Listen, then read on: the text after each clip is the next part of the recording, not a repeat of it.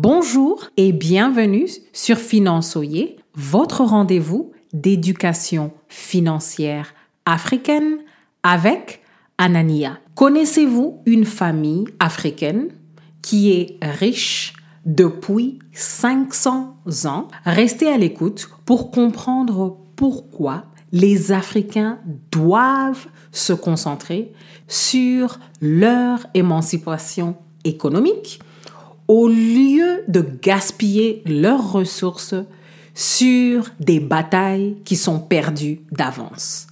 Le problème du jour est que il y a des batailles dans lesquelles les Africains, qu'ils soient au pays ou dans la diaspora, ne doivent jamais s'engager.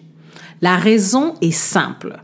Nous n'avons pas la masse critique d'Africains assis dans la sécurité ou la liberté financière. La première chose à considérer sont les ratios financiers. Si vous êtes des pauvres imitateurs de ceux qui sont riches depuis 500 ans, vous allez vous tuer financièrement si vous êtes en train d'essayer de suivre leur train de vie. Vous ne devez pas oublier que pour les super riches.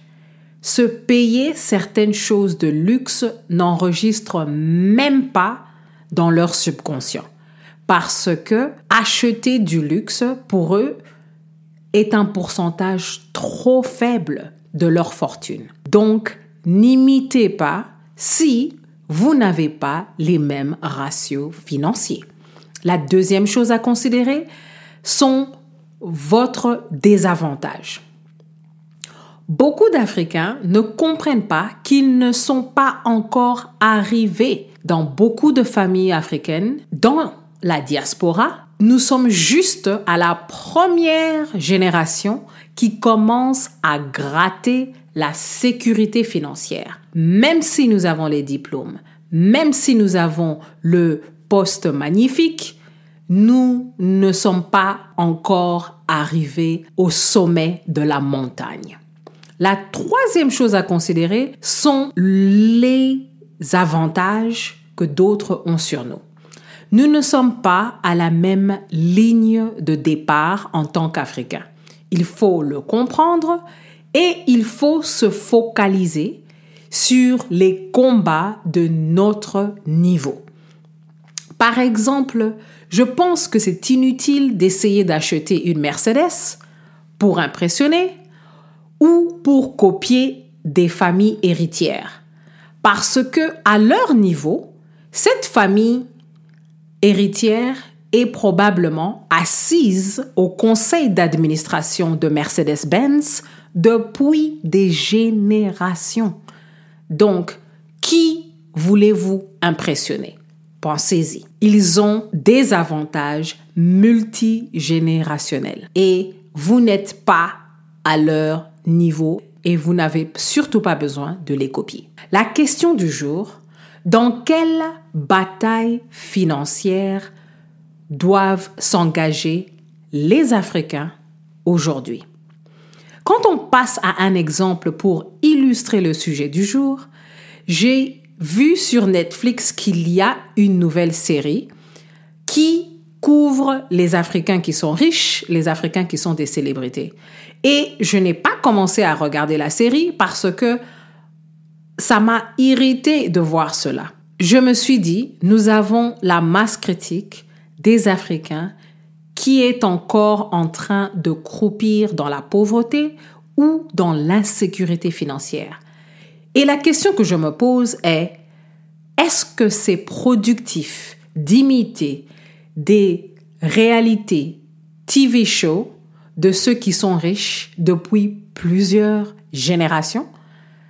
C'est vrai que l'Afrique a quelques milliardaires ici et là, mais nous n'avons même pas encore atteint le niveau où plusieurs de ces familles ont montré que la fortune va être multigénérationnelle. La priorité du moment pour les Africains, c'est de pérenniser et de maximiser la force financière des Africains. Nous n'avons pas le temps de poser sur Netflix ou ailleurs. Les Africains ont un problème de force financière. Tant que la masse critique des Africains traîne derrière financièrement.